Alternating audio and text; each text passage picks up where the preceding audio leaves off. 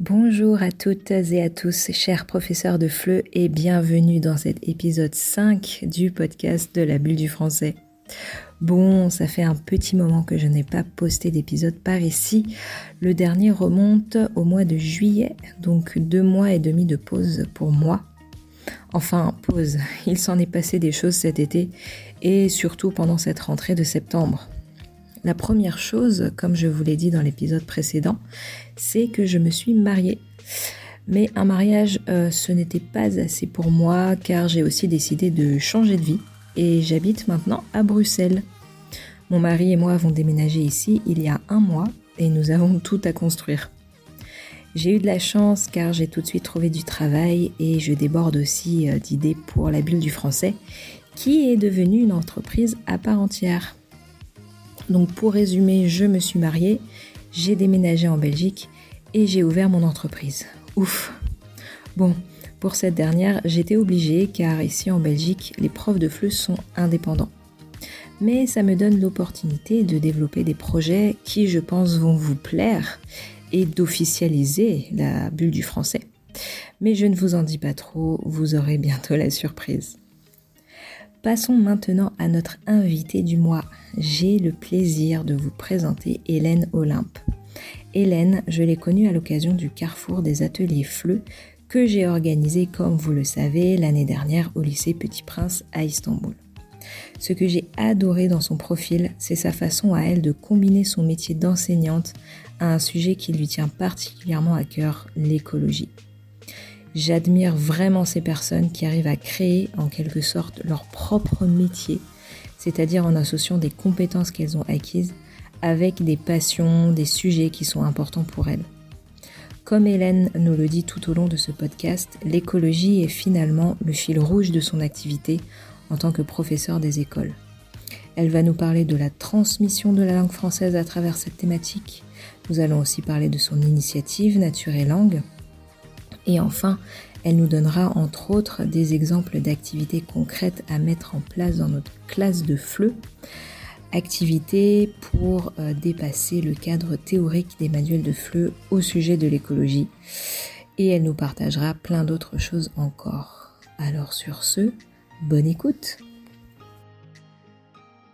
Bonjour Hélène. Bonjour. Merci beaucoup de, bah, participer euh, et de répondre euh, à mes questions derrière le micro de la bulle du français. Ça me fait très très plaisir. Avec plaisir. Est-ce que, euh, est-ce que tu peux te présenter en quelques mots? Ok. Euh, bah, donc moi c'est Hélène. Hélène Olympe. Euh, mhm. Je suis, on va dire que ouais, je suis professeur des écoles. et je suis en Turquie depuis, je vis en Turquie depuis 10-11 ans, depuis 2012, ouais, ça va faire 11 ans. D'accord. Euh, voilà, déjà, pour poser le cadre. ok, super. Donc, tu, tu, es, euh, tu continues à être professeur des écoles ici en Turquie? Alors, je suis toujours professeur des écoles, mais je suis en disponibilité euh, pour suivi de mmh, conjoint, on va dire. Parce que depuis 2017, j'habite dans un petit village au-dessus d'Antalya. Et qu'ici, il n'y a pas d'école où je puisse travailler il euh, n'y a pas d'école vraiment avec du français ou, d'école euh, détachée de la France où je puisse travailler. Donc depuis, je suis en disponibilité pour pouvoir vivre ici. Mais euh, je, précise que je suis professeur des écoles quand même parce que ouais, je crois que c'est mon ma définition professionnelle première. Mhm. D'accord. Donc en disponibilité, c'est-à-dire que tu gardes ta place, c'est ça, de professeur des écoles en France. Je, je, suis toujours fonctionnaire. Et tu reviens quand tu veux. mais je suis en off, on va dire. Voilà. D'accord. Et tu as combien de, temps pour être en disponibilité? Il y a une limite, ah, Il y a des limites sur certaines. Euh, il y a des limites pour les disponibilités pour convenance personnelle, c'est-à-dire quand il n'y a pas de raison. Euh, mais il n'y a pas de limite quand c'est deux droits. Et moi, c'est deux droits puisque je suis mon conjoint euh, en Turquie. D'accord, ok. Et tu comptes, euh, vous comptez rentrer un jour en France ou? Ah ben c'est une très très bonne question, mais euh, pour l'instant pas du tout parce que on est bien installé dans notre petite maison euh, qu'on a construite ici, un peu perché sur la montagne. Et puis parce que pour l'instant, voilà, j'arrive à avoir aussi des activités pédagogiques qui m'intéressent et qui me font vivre. voilà, les limites, la limite à ça, ça serait effectivement que rentrer en France, je sais pas, mais peut-être à ce moment-là trouver un autre travail. Mais bon, la, limite à ça, ça sera effectivement la faisabilité du travail et et après, ouais, peut-être les conditions économiques, sociales, politiques, mmh. ou alors ou alors des raisons familiales qui pourraient me faire rentrer. Mais pour l'instant, on est plutôt bien ici. On n'a pas envie de partir. Du coup, j'ai vu que tu, je sais pas si c'est toujours le cas, mais que tu enseignais sur un site en ligne, c'est ça? J'ai oublié le nom.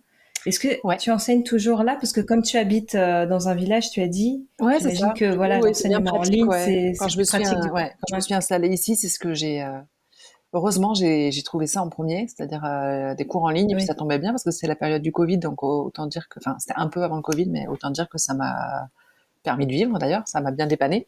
Donc mm. oui, c'est un, site en ligne qui s'appelle Vivaling. Euh, ah oui, c'est ça, Vivaling. Qui, propose des, des, sessions de français à tout public. Euh, enfants, adultes, francophones, pour des flammes plutôt. Ce qui me va bien puisque étant professeur des écoles, je, connais bien les programmes de l'éducation nationale et ce type d'élèves. Et euh, aussi pour du FLE et même voir des français sur langue, sur, sur, sur objectifs spécifiques. Donc c'est hyper varié, ce que j'aime bien parce que je déteste euh, m'ennuyer. Ah ouais, ben moi aussi. moi aussi, j'ai enseigné sur Verbling. Je sais pas si tu connais Verbling. Non, je connais pas. C'est un peu le même concept en fait. C'est un, une plateforme de cours en ligne où tu as vraiment toutes les langues que, que, que tu veux. C'est une plateforme américaine. Euh, et moi, j'ai enseigné le français euh, juste avant le Covid aussi, comme toi. Mm-hmm. Et, la chance du Covid, entre guillemets, a fait que la demande a explosé sur ce genre de plateforme. Mm. Et ce qui m'a permis euh, également de vivre. Euh, et ouais, ouais, ça, ça tombait bien. C'était moi dans, euh, dans le village en plus, c'est vrai que c'était simple. J'ai eu une solution de travail tout de suite, quoi. C'est ça, en plus, on peut travailler n'importe où quand on est en ligne. Ouais, pratique. on habite dans un village où en ville ou euh, ouais c'est vrai que c'est pratique mais j'avoue qu'au bout d'un moment euh, en ligne je m'ennuyais un peu moi j'avais besoin de tu sais de me lever tous les matins de partir je comprends, sur mon lieu de travail de revenir le soir. Ouais, je comprends la maison j'en pouvais plus. Moi heureusement pour ça que j'ai les activités nature et langue sinon effectivement ça serait ça me déprimerait de faire que ça. Ouais, ça manque de contact c'est sûr. Et d'équipe. Ouais. même c'est une équipe quand même c'est ça. dans le, dans le truc de Vivaling là mais quand même Ouais, une équipe en mm. vrai, quoi, du, du, du réel. Ouais, ouais. Bah, Verbling, il n'y avait pas vraiment d'équipe parce que c'est, c'est, c'est tellement énorme euh, que c'est un peu, euh, je dirais, entre guillemets, industriel, tu vois, presque. Euh, t'es un peu seul, en fait, euh, avec tes élèves et face à ton, face à ton écran. Alors moi, j'aimerais beaucoup parler de, ton engagement écologique et mm. de la manière dont tu arrives à le combiner avec euh, ton métier d'enseignante. Je trouve ça très intéressant et, très atypique. Ah euh, comment est-ce que tu comment est-ce que tu as fait le rapprochement entre les deux? Quel a été l'élément déclencheur? Ouais, euh, bah, l'élément déclencheur, il a été l'arrivée dans ce village, en fait, le, le déménagement ici. D'accord. Et en plus donc en fait, moi, quand je suis venue en Turquie, je suis venue travailler euh, dans les écoles de Fikret à Izmir. Donc je travaillais depuis euh, cinq ans en tant que euh, professeur et de FLE, donc français langue seconde, et coordinatrice du primaire. Et on a décidé donc avec mon mari, il m'a montré cet endroit qui est un village en fait connu parce qu'il y a de l'escalade. Donc il y a quand même pas mal de gens qui vivent dans ce village parce qu'il y a des, des falaises et donc, il est un peu protégé, il est dans, un parc national aussi, euh, du fait de ses falaises et de ses secteurs d'escalade. Euh, quand il m'a montré cet endroit, euh, je suis vraiment tombée amoureuse du lieu et donc on a décidé de venir s'installer ici. Et je pense que c'était à peu près à la même année, au même moment euh, que je crois que c'est Nicolas, ouais, que Nicolas Hulot a démissionné ou un peu avant, ou c'était par là. En oui. Donc arriver ici et euh, me retrouver euh, en pleine immersion dans cette nature, euh, alors c'est de la nature méditerranéenne, je connaissais pas trop, mais quand même ça m'a un peu attrapé au ventre en fait. C'est-à-dire que c'était des sensations de, ah, de connexion forte au vivant en fait. Puis ça faisait super longtemps que j'avais pas ressenti mm. ça, étant en ville depuis très longtemps. Et donc je suis tombée amoureuse de cet endroit, du sentiment, puis plus ce, truc de, de, se dire non mais là ça va pas du tout je sais pas, c'était ouais, ce, ce, ce, ce, discours de Nicolas Hulot en direct à la radio, pas en direct, mais voilà, qui, expliquait qu'il allait démissionner, l'impossibilité de faire des choses, etc. Et du coup, mon rôle de prof et venir m'installer dans ce village, enfin tout ça, je me suis dit bon bah ça, il y a un sens qui s'est créé à ce moment-là et, euh, et j'en ai parlé à ce moment-là au bureau de l'APFIS, puisque j'étais à l'APFIS, donc l'association des professeurs euh, de, de français d'Izmir. J'en ai mhm. parlé à ce bureau que j'avais envie de faire ça quand j'allais m'installer dans le village et tout de suite il y avait Elisabeth Durmouche euh, qui est aujourd'hui aussi, euh, on va dire, l'organisatrice du festival de court métrage sur l'environnement, qui l'a, qui l'a bien gardé dans son oreille en lui disant que voilà, moi ce que j'avais envie, c'était d'amener des groupes d'enfants, étant, étant prof, voyant aussi le besoin des, des, des écoles de, de français. Euh, de, d'activités un peu autres et moi mon envie euh, du coup d'essayer de mmh. mettre les enfants dans la nature et de travailler sur cette connexion que moi j'avais ressentie euh, bah voilà, on a parlé de ça et elle m'a appelé tout de suite en septembre pour me demander si c'était possible d'organiser du coup un camp euh, pour eux euh, pour l'avril prochain. Donc c'est comme ça en fait que ça s'est commencé, ça, ça s'est mis en œuvre assez rapidement. Enfin, entre l'idée et le faire, c'est venu assez vite au final.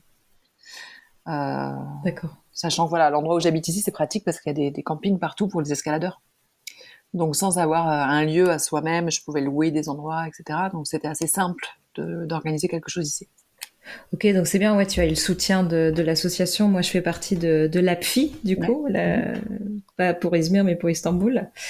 Et, euh, et c'est vrai qu'ils soutiennent beaucoup euh, les projets qu'on a. Euh, Donc c'est bien d'avoir d'avoir ça aussi à côté. Oui, carrément. Puis là, c'était en plus euh, un, un, soutien, plus un petit coup de pied aux fesses pour moi parce qu'elle m'aurait pas. Euh, à ce moment-là, voilà, c'était, ça s'est fait rapidement, ce qui fait que moi, je m'y suis mis rapidement aussi. J'aurais peut-être plus, euh, hmm. comment dire, peut-être été moins tout de suite dans l'organisation concrète si j'avais pas eu cette première, comment dire, cette première échéance voilà, à venir euh, concrètement, euh, rapidement. Ouais, c'est vrai que ça aide. oui, c'est ça. Du coup, tout s'est construit un peu en même temps. Voilà, dans les, quand tu, parlais mm. d'engagement de, écologique, euh, à ce moment-là, moi, j'avais pas spécialement, enfin, quand j'étais à Izmir, etc., j'avais pas réfléchi à une conscience écologique ou quoi. Mais en étant dedans, en fait, c'est comme si cette conscience écologique, elle allait de soi. Et du coup, j'avais. Ouais, ouais, ouais, je vois. À partir de ce moment-là, le aller de soi, il te semble tellement naturel que tu te dis, mais en fait, ça devrait être. Euh, je suis enseignante, mais avant d'être enseignante, ça, ça devrait être la priorité, en fait. C'est-à-dire que mm. avoir et fait éveiller cette conscience-là euh, chez moi et comme chez les enfants ou chez les adultes, chez tout le monde, en fait, c'est quelque chose qui devrait être euh, premier à tout, en fait. Puisque sans planète, sans extérieur, sans nature, on peut rien faire de toute manière. C'est pas la peine d'aller penser à un diplôme à passer, etc. si on n'a pas de d'endroits d'endroits où, où, penser un futur en fait. Du coup, euh, voilà, tout ça, ça, a pris sens très rapidement. Ouais, oui, ça coulait de source en fait. C'est ça. non, puis en plus, ça se rejoint parce que le, on est enseignant, donc on, transmet des choses finalement. L'écologie, c'est aussi une transmission. Mm. Oui, complètement. C'est pour ça que je, je, en fait, c'est pour ça aussi que je parlais, euh, que, que je dis tout de suite que je suis professeur des écoles. C'est-à-dire que professeur des écoles, c'est vraiment l'éducation populaire française en fait. C'est-à-dire que normalement c'est dans l'école et quand je parle, j'ai commencé dans des petits villages où, euh, où voilà, c'est une classe ou deux, on est vraiment euh, dans la nature et euh, l'éducation, elle est autant autour du français, des maths, etc., que du monde autour, de, de, ouais, la nature, c'est l'éducation de choses en fait, des, et, et l'éducation, elle est aussi complète en fait. C'est-à-dire que le fleu, c'est venu après pour moi. Mais quand tu es professeur des écoles, mm. l'éducation que tu transmets, c'est pas une matière, c'est pas un sujet, c'est c'est une éducation euh, complète en fait, qui, qui où tout s'imbrique. Et du coup, euh, mm. ça me semble hyper important en fait euh, d'essayer de, de, garder ça à un moment donné quelque part, même si on est prof de fleu ou même si on est prof de matière en fait. Oui, bien sûr. Et les enfants, euh, donc avec qui tu fais ces, ces camps, on, reviendra un petit peu après sur Nature et Langue, mais est-ce qu'ils ont déjà une conscience écologique? Comment ils euh, comment ils réagissent par rapport à, à cette thématique? Alors c'est très varié et vraiment il y a de tout.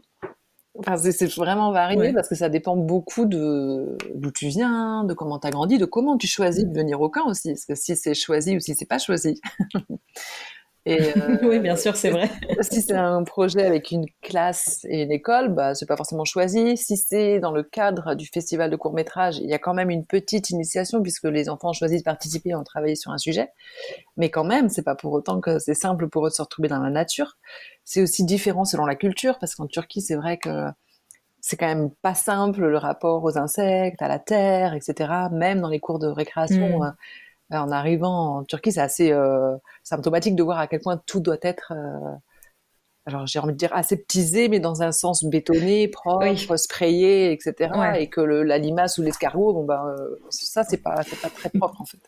Donc aussi ça change beaucoup si c'est des élèves français, on va dire, ou de culture française qui viennent et des élèves de culture euh, turque.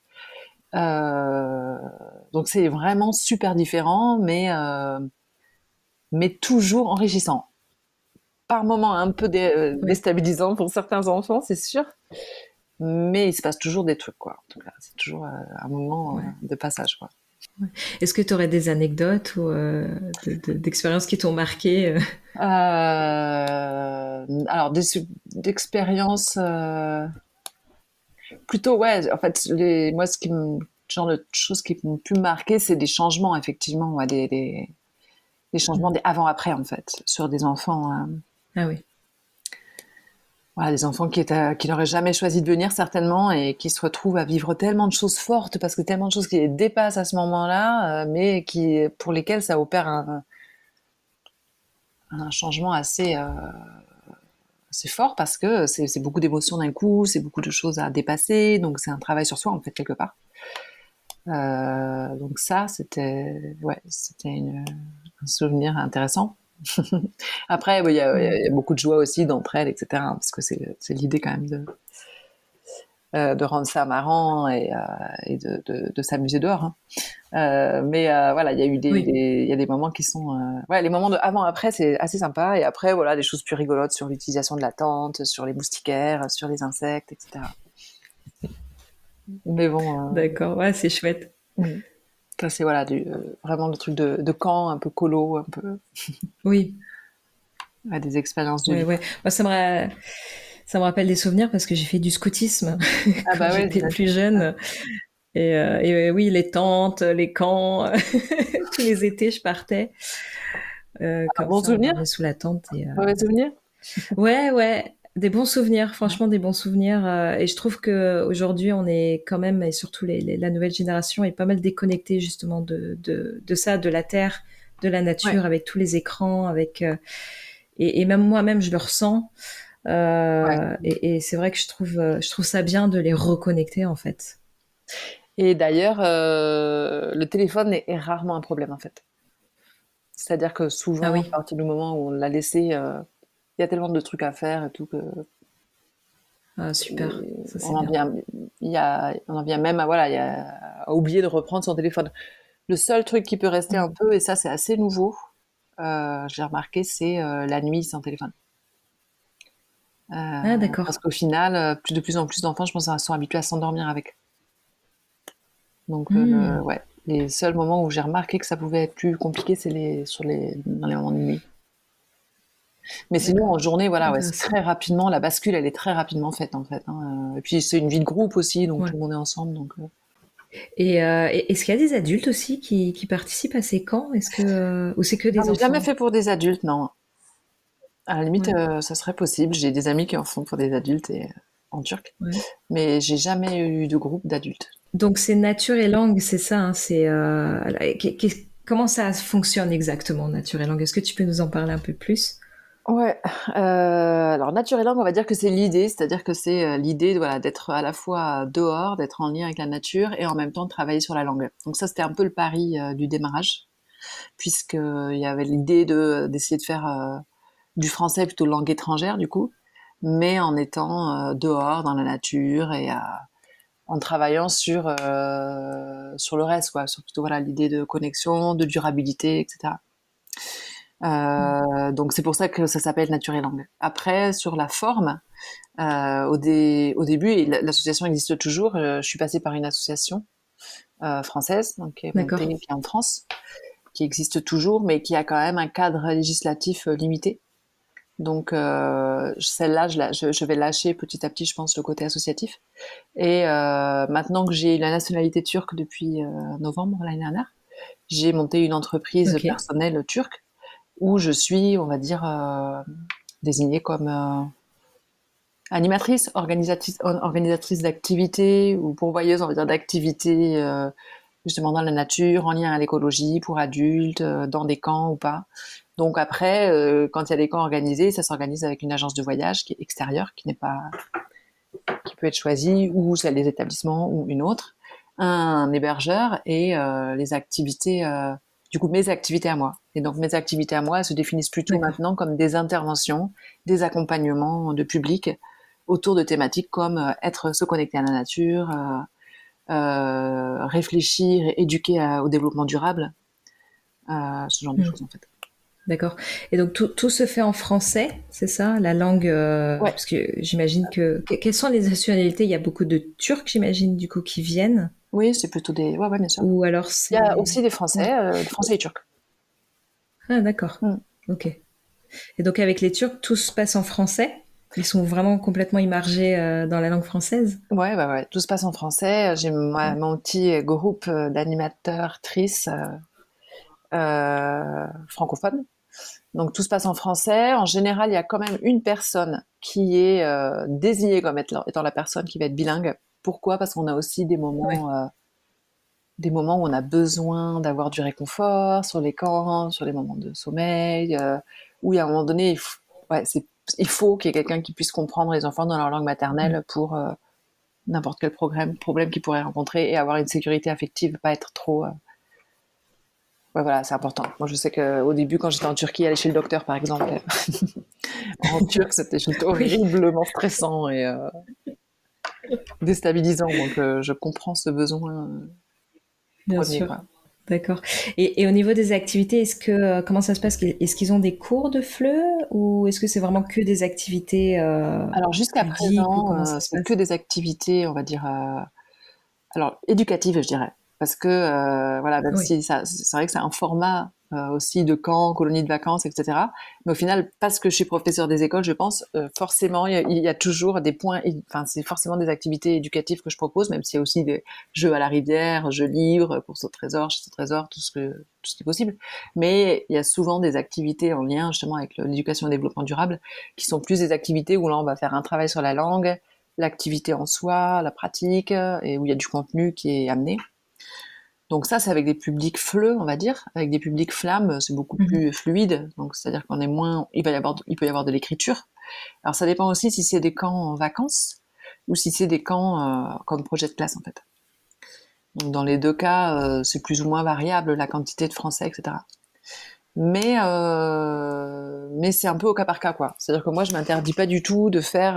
en fait, ce que j'aime bien quand je travaille avec les écoles, j'aime bien vraiment parler du système de la classe verte et le système de la classe verte en France ou classe transplantée, c'est tu prends une classe et avec ta classe, tu vas dans un autre, dans un territoire ou terroir ou un endroit euh, où tu vas, et là-bas, tu vas découvrir à la fois cette notion de terroir, c'est-à-dire quels sont les gens, quelle est la nature, quelle est la, la, flore, la faune, et en même temps la géologie, pourquoi pas, et l'histoire, s'il y a des choses historiques à, à découvrir.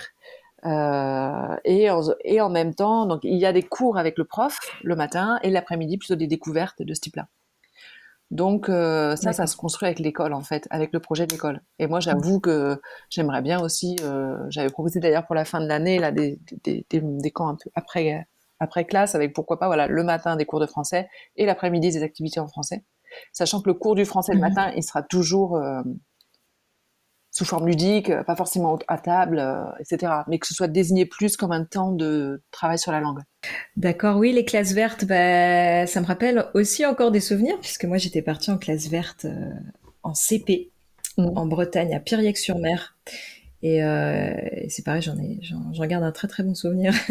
mais ouais, c'est génial ce truc. Moi aussi, j'en garde. Euh, pourtant, je voulais pas y aller moi quand j'étais petite. et en fait, j'avais pareil. Hein. Mm. pareil, je voulais pas y aller. Moi, j'étais très très euh, fusionnelle avec ma mère surtout. Mm-hmm. J'avais beaucoup de mal à, à, être loin d'elle. Mais mais au final, c'était c'était chouette. Ouais, c'est des super expériences. Quoi. Il se passe plein de choses. Est-ce que tu pourrais nous donner des exemples concrets d'activités euh, qu'on peut faire, nous, dans nos classes, de, en lien avec l'écologie? Euh, Oui, alors, le vaste sujet. Alors, vaste sujet. vaste sujet parce que oui, des liens, des activités en, je, peux, je vais t'en donner. il y en a plein des activités qu'on peut faire en lien avec l'écologie, mais je reviens à ma, comment dire, à ma conviction première, c'est que ça doit être, euh, tout doit être écologie en fait. C'est-à-dire que ça doit être un hmm. peu euh, dès, euh, ça devrait être comme, il y a des petits rituels qui s'instaurent dans les classes, ça devrait être considéré comme une base ritualisée presque. c'est pour ça que quand, bah, d'ailleurs quand j'étais venue à Culture Prince pour faire la la petite animation, je dis petite parce que c'était deux heures et que c'est oui. Euh, je sais même pas, c'était deux heures. Oui, ou une heure et demie C'était une heure et demie, euh, une heure et demie à chaque fois. Euh, oui, voilà, par exemple, j'ai fait un petit modèle de, euh, de fiches de prep. Que, alors, c'est pas une moi, les fiches de prep, je, je, pense comme tous les profs, je déteste ça. euh, je vais pas dire que j'ai rempli des fiches de prof, des, des fiches de prep quand j'étais prof tout le temps, c'est pas ça. Mais c'est plutôt pour me donner un canevas, en fait, de réflexion que je puisse appliquer à mmh. tous mes cours. Et dans cette fiche de prep, par exemple, voilà, il y a c'est de réfléchir à chaque fois à ce que les cours, bon voilà, touchent un peu toutes les euh, euh, les cinq sens, on va dire, en tout cas les euh, pas que le cerveau, voilà, dans ce sens-là, que parce que ça aussi, c'est développer une forme de, de, de, réceptivité à tout ce qu'on a autour et pas seulement utiliser le cerveau pour comprendre les choses. Il y a aussi, mmh. voilà, les quelques trois principes de la permaculture qui sont, voilà, dans toute activité qu'on fait, penser dans chaque activité au respect de la nature, au respect de soi et des autres, et au partage équitable entre pas, pas entre que les, les, individus dans une classe, mais aussi entre euh, voilà tous les habitants de la planète. Quoi. Donc euh, ça, c'est des mm. choses qui, pour moi, doivent être tout le temps euh, quelque part dans la tête d'un prof à partir d'aujourd'hui, puisqu'on ne peut plus, je pense qu'on peut plus aujourd'hui réfléchir euh, le monde ou ce qu'on fait, nos activités, sans avoir cette conscience de euh, des ressources, de l'utilisation des ressources et de faire en sorte de pas tout faire disparaître euh, très rapidement. Donc ça, pour moi, c'est voilà quelque chose qui devrait être une base en fait tout le temps. Après, pour des activités à faire de sensibilisation avec les avec les enfants, ou bah, d'ailleurs ça, ça, fait partie des activités que dont j'avais parlé euh, quand j'avais j'étais intervenue à, Culture Prince, il y a les activités de ma petite planète que je trouve super sympa à faire. Ma petite planète, c'est un site en ligne euh, euh, qui propose des défis et qui les propose autant à des adultes qu'à des enfants, qu'à des écoles, des collèges, des lycées. Et il y a comme ça, je crois, deux rendez-vous dans l'année où vous pouvez participer avec votre classe. Et c'est toutes les classes, plein de classes du monde entier qui participent. Ça peut être fait en français ou en anglais. Et euh, il y a une espèce de euh, comptage de points par les profs et à la fin un partage de résultats. Et c'est des défis, euh, voilà, qui, qui amènent justement à réfléchir sur, sur, on va dire, les, les, les, 5 R, quoi. Essayer de, de, de réduire, de refuser, de, moins consommer, en fait, tout simplement. Ou de moins, de, de moins mmh. consommer par achat ou de moins consommer d'énergie en général. Donc euh, ça, ça, je répète, ma petite planète MPP. Et, euh, et ça, c'est super sympa parce que ça donne une dynamique de classe. C'est quelque chose qui dépasse le cadre de la classe. Donc on est dans une activité réelle, donc de la pédagogie, pédagogie active. Et c'est possible de euh, d'utiliser cette activité en plus pour discuter avec d'autres gens à l'autre bout de la planète, donc en français. Euh, et en mmh plus, euh, c'est ça montre une dynamique commune où on est tous, on a tous envie de se mettre en action euh, pour réfléchir à ça, à ça justement, à la diminution, euh, à, une, enfin, à une vie durable tout simplement. Donc, euh, donc ça j'aime bien. Enfin, je le conseille en tout cas parce qu'en plus c'est facile à mettre en place. après, quotidien. Euh, enfin, moi, ce que je pense qui est le plus porteur aujourd'hui aussi, si on veut vraiment amener les enfants à réfléchir, c'est vraiment réfléchir à l'empreinte carbone, en fait. Mais du coup, avoir des exemples mmh concrets, et des exemples concrets, ça veut dire vraiment euh, calculer peut-être l'empreinte carbone de sa classe ou de son établissement, euh, essayer de, de, de, la réduire, de mettre en œuvre des projets pour la réduire concrètement. Enfin, voilà, pas pour avoir des, des, des, des paroles en l'air des choses en l'air, de, de, faire des choses, mais qui n'ont qui, qui pas vraiment un impact en fait euh, réel. Comme euh, voilà, juste planter un arbre, ça va nous faire du bien au moral, mais euh, pour de vrai, ça change pas grand chose à, à, ce qui est en train de se passer en fait. Donc, donc dans les activités, ouais, voilà, autour de, de, de la durabilité en classe, ouais, essayer de mettre du sens. Les activités de la fresque du climat Ça, alors ça dépend des, âges que des âges des élèves en classe, mais mais c'est aussi des choses qui sont super sympas parce que parce que un ça donne une, dynamique de groupe, deux ça peut déboucher sur plein de projets réels et concrets derrière. Et en plus, ça donne de l'information. Et pour moi, donner de l'information, ça veut dire que ça rend les individus libres d'agir. Quoi. À partir du moment où ils mmh. savent Mm. Ils peuvent faire les bons choix ou pas, hein, mais en tout cas, ils savent. On ne pas dire qu'ils n'auront pas eu des informations sur comment fonctionne le dérèglement climatique, par exemple. Donc vraiment des activités, euh, comment dire, qu'on peut euh, réaliser dans, concrètement, en fait. Oui. Parce que c'est vrai qu'on voit euh, beaucoup de... la thématique de l'écologie, elle est beaucoup abordée dans les manuels, hein, que ce soit les manuels pour enfants, pour adolescents, pour adultes. Mm-hmm. mais c'est vrai que ça reste très théorique, finalement. Ça ça va pas plus loin que justement cette prise de conscience mhm. euh, qu'on peut mettre en place en créant des activités euh, plus, concrètes. Ouais, et puis le, problème aujourd'hui, c'est aussi que, alors en plus, les, surtout les, élèves ou les ados, etc., ils, sont, on leur, ils sont beaucoup plus, je pense, conscients que notre génération. Et en même temps, on leur met sur le dos toute une tâche euh, qui n'a pas été fait pendant des générations avant, donc c'est un peu lourd et anxiogène. Alors euh, moi, j'aime pas du tout le côté lourd et anxiogène, comme je pense qu'il y a personne qui aime ce côté-là. Mm. Donc l'idée, c'est plutôt, je pense, d'essayer de tendre vers des actions qui soient, enfin, des choses qui soient sur construire un peu un, truc désirable en fait, plutôt que d'être dans quelque chose de, euh, il faut se priver de tout, il faut arrêter de tout faire, plutôt de dire, ah ben, comment on peut tirer de la joie à faire autrement en fait. Euh, c'est pour ça que j'aime bien aussi les, mmh camps, c'est-à-dire que l'idée c'est d'être joyeux dehors et de, de pas, oui, bah, comment on peut faire pour moins consommer en même temps se marrer, quoi, rigoler et puis passer un moment. Ouais. Et, euh, et, et, au final, on oublie que euh, ce qui nous rend heureux, si on, si on fait un sondage là euh, sur 100 personnes, alors demander ce qui leur rend heureux, ce qui les rend heureux, la plupart, la plupart écriraient quelque chose qui n'est non commercial, qui n'est pas quelque chose qu'on a besoin, pour lequel on a besoin d'utiliser beaucoup d'énergie ou donc, euh, mmh. essayer de, de, de, retourner vers ça plutôt que d'être dans, un, dans quelque chose d'un peu dramatique, euh, seulement dramatique. Ouais. Ouais, ouais. C'est vrai que euh, la plupart des informations qu'on suit par rapport à l'écologie, moi, ça me terrifie. Ouais, c'est ça. C'est terrifiant. c'est ça. c'est ça. Donc je trouve ça bien d'inverser un peu. oui, c'est ça. Je pense que après ça veut pas, ça veut pas dire ne, ne, rien faire parce qu'il faut pas tomber. Voilà, il faut pas tomber euh, dans le truc de bon bah du coup. Euh, l'idée c'est de, de, réussir à pouvoir, enfin je sais pas, essayer d'enclencher les mouvements, mais euh, qui, qui, qui, qui, rendent heureux et donc on a envie de les faire, qu'on a envie de les faire. Parce que si c'est, si on ne parle que de réduction sans, enfin en voyant que le, le, côté, je sais pas comment dire, restrictif, voilà. Euh, bon, bah, ça donne pas envie, en fait. Mais euh, donc, il faut réussir à, à, construire des, des, des, choses gaies autour de ça, en fait. Et je pense que c'est complètement possible.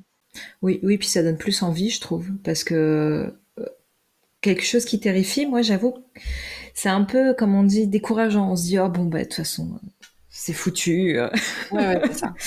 Alors que voilà, si on y, si on change l'énergie et qu'on y met plutôt du positif, euh, ça encourage mm-hmm. à, se, à s'investir plus. Ouais. Euh, tu nous as parlé de la fresque du climat. Moi, je voudrais revenir dessus parce mm-hmm. que, ah bah, que tu printes justement au carrefour des ateliers FLE, tu avais fait une formation sur ça. Qu'est-ce que c'est exactement la fresque du climat? Ouais, alors la fresque du climat, en fait, c'est un atelier de trois heures euh, qui a pour but euh, de, euh, on va dire, de d'amener, de faire comprendre aux gens ou d'amener toutes les informations que le GIEC, je connais mieux en anglais, IPCC, c'est un groupe international d'études climatiques. Mm-hmm. Donc c'est un groupe qui travaille depuis 88, je crois, sur des rapports euh, sur l'analyse de toutes les connaissances scientifiques euh, liées au changement climatique et qui fait des rapports tous les cinq ans euh, pour expliquer qu'est-ce qui se passe. Donc c'est juste des faits et, et il fait un petit résumé aux, décideurs, donc que ce soit nous les électeurs ou les entreprises ou les politiques, pour donner leurs leur conseils, on va dire. Et la fresque du climat, c'est un, mec qui s'appelle Cédric Regenbach qui a décidé du coup d'essayer de, synthétiser les connaissances donc que fournit l'IPCC, le GIEC, l'IPCC, en mmh un atelier de trois heures. Et cet atelier de trois heures, il est séparé en deux temps, on va dire un temps de une heure et demie où on doit remettre des cartes, 42 cartes, en ordre de cause à conséquence. Et c'est justement sur ce travail de groupe, puisque c'est pas groupe, euh, de remise de cartes, euh, de remise en ordre de cartes, qu'on euh, comprend et qu'on comprend quels sont, pour, comment se passe le dérèglement climatique en fait. Qu'est-ce qui est en jeu dans le dérèglement climatique euh, donc pendant une heure et demie, on fait ça, et le temps suivant, bah, il y a une partie de créativité, une partie de, de, de, de, partage de sentiments, on va dire, sur ce sujet, et une partie de bah, qu'est-ce qu'on mhm. fait maintenant qu'on sait ça, maintenant qu'on a compris comment ça marche, et ben qu'est-ce qu'on peut faire pour euh, essayer de, de, de, limiter la casse ou en tout cas d'enrayer le, la machine. Donc euh, voilà, c'est une activité de trois heures qui une, activité de trois heures qui permet de sensibiliser euh, au, au, fonctionnement du dérèglement climatique et de réfléchir à ce qu'on peut faire chacun pour euh, autour de ce sujet. J'ai vu en fait la fresque du climat. Euh, j'ai cherché sur sur Google. C'est une association en fait, parce qu'il y a vraiment le site ah, fresqueduclimat.org et tout le monde peut devenir. Je crois qu'il faut suivre une formation, c'est ça? Oui, c'est ça. En fait, ils appellent ça les euh, fresqueurs, il me semble. ouais, c'est ça. Donc c'est une association effectivement euh, qui est assez grosse maintenant. Euh, il y a plus de 1 million de personnes, 1 million 300 000 de personnes qui ont suivi cet atelier partout dans le monde. Ça existe dans plus de 100 pays, je sais plus combien exactement, je crois que dans 42 langues. Et, euh, et effectivement, c'est très basé sur de empowerment, je sais pas comment on dit ça en français. Enfin, en tout cas, c'est, l'idée, c'est de responsabiliser les gens, quoi. Ah, donc, euh, euh, donc effectivement, euh, en tant que francophone, vous pouvez aller sur le site ou anglophone ou dans d'autres langues aussi. Vous pouvez très, il faut avoir suivi l'atelier de la fresque du climat de trois heures pour pouvoir passer, enfin demander à avoir la formation. Et la formation, elle dure exactement aussi trois heures. Je crois que ça coûte 20 euros, 20 euros pour un, particulier. C'est mmh. différent si c'est une entreprise. Et une fois que vous avez fait cette, cette formation, vous pouvez vous-même devenir facilitateur de cet atelier. Et donc vous pouvez le faire faire aux autres. Moi, c'est comme ça que j'ai commencé. Euh, j'ai commencé euh, l'année dernière, en, non, en février 2022, ouais, c'est bien.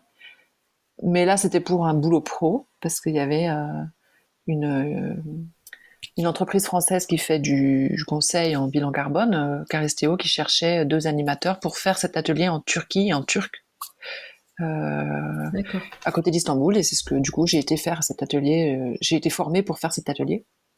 Et comme je l'ai trouvé génial, du coup, pour le coup, en tant que prof, euh, c'est tout, ça cochait toutes les cases de ce que de ce que j'aime, c'est-à-dire que c'est de la pédagogie active, c'est de l'intelligence collective, c'est pas du tout une conférence. L'animateur, il parle presque pas, c'est les gens qui construisent leur savoir en travaillant et en réfléchissant ensemble. Et donc, donc voilà, je suis tombée vraiment sous le et puis en plus, voilà, ça sert une cause, enfin, ça, ça sert une cause tout à fait euh, indispensable. Et puis c'est juste du partage d'informations, en fait. De, donc, euh, donc ça pas forcément. Évidemment que c'est pour, euh, c'est dans l'idée de, de, sensibiliser les gens et les faire passer à l'action. Mais, mais c'est juste donner de la liberté en fait aux citoyens, c'est-à-dire donner l'information pour savoir ce qu'on a envie d'en faire en fait. Et puis même au niveau fleu, au niveau de la langue, c'est génial euh, sur euh, bah, la cause, la conséquence, euh, tout le vocabulaire autour de, l'écologie, du climat. C'est ça. Alors moi, je, je, suis pas prof en classe, mais si j'étais prof en classe, je peux dire que rien qu'avec ça, je pense que je ferais au moins deux ou trois mois d'activité. Non, j'exagère. Mais bon, après, reprendre les cartes, faire justement des liens. Enfin, chaque carte est une mine d'informations après, réutiliser, voilà, se faire des, des, des learning apps sur les, euh, avec les cartes et choisir le bon euh, lien de causalité euh, ou de conséquence. Enfin, il y a plein d'activités à faire là-dessus, en fait, une fois que. Et puis voilà, ça amène vraiment du sens. Ça peut être fait en début d'année avec derrière une démarche d'école. Par exemple, il y a quelque chose qui s'appelle la rentrée climat qui est beaucoup fait en France. Euh, c'est les grandes écoles ou les lycées, les universités qui font faire à tout leur établissement cette fresque du climat avec derrière des actions, un comité qui se met en place, euh, euh, un groupe qui fait le bilan carbone avec des membres et de l'administration et des profs et des élèves. Donc il y a vraiment, c'est hyper riche en fait comme comme démarche. D'ailleurs, c'est le lycée Saint-Benoît qui l'a fait de manière, on va dire, la plus complète. Euh, en faisant comme ça, c'est-à-dire avec une formation de leurs profs, de leurs euh, membres de, de certains membres de l'équipe d'administration, et en français et en turc. Du coup, euh, tout le monde pouvait être embarqué dans l'histoire, en fait. Ça fait aussi beaucoup penser. Moi, je donnais des cours privés à des, des employés de l'AFD. Je ne sais pas si tu connais, l'agence France Développement. Mhm. Ils m'ont contacté, contacté d'ailleurs pour la fresque. Ah ben voilà, justement, je me suis demandé, de, du coup, ça pourrait les intéresser, ce genre de...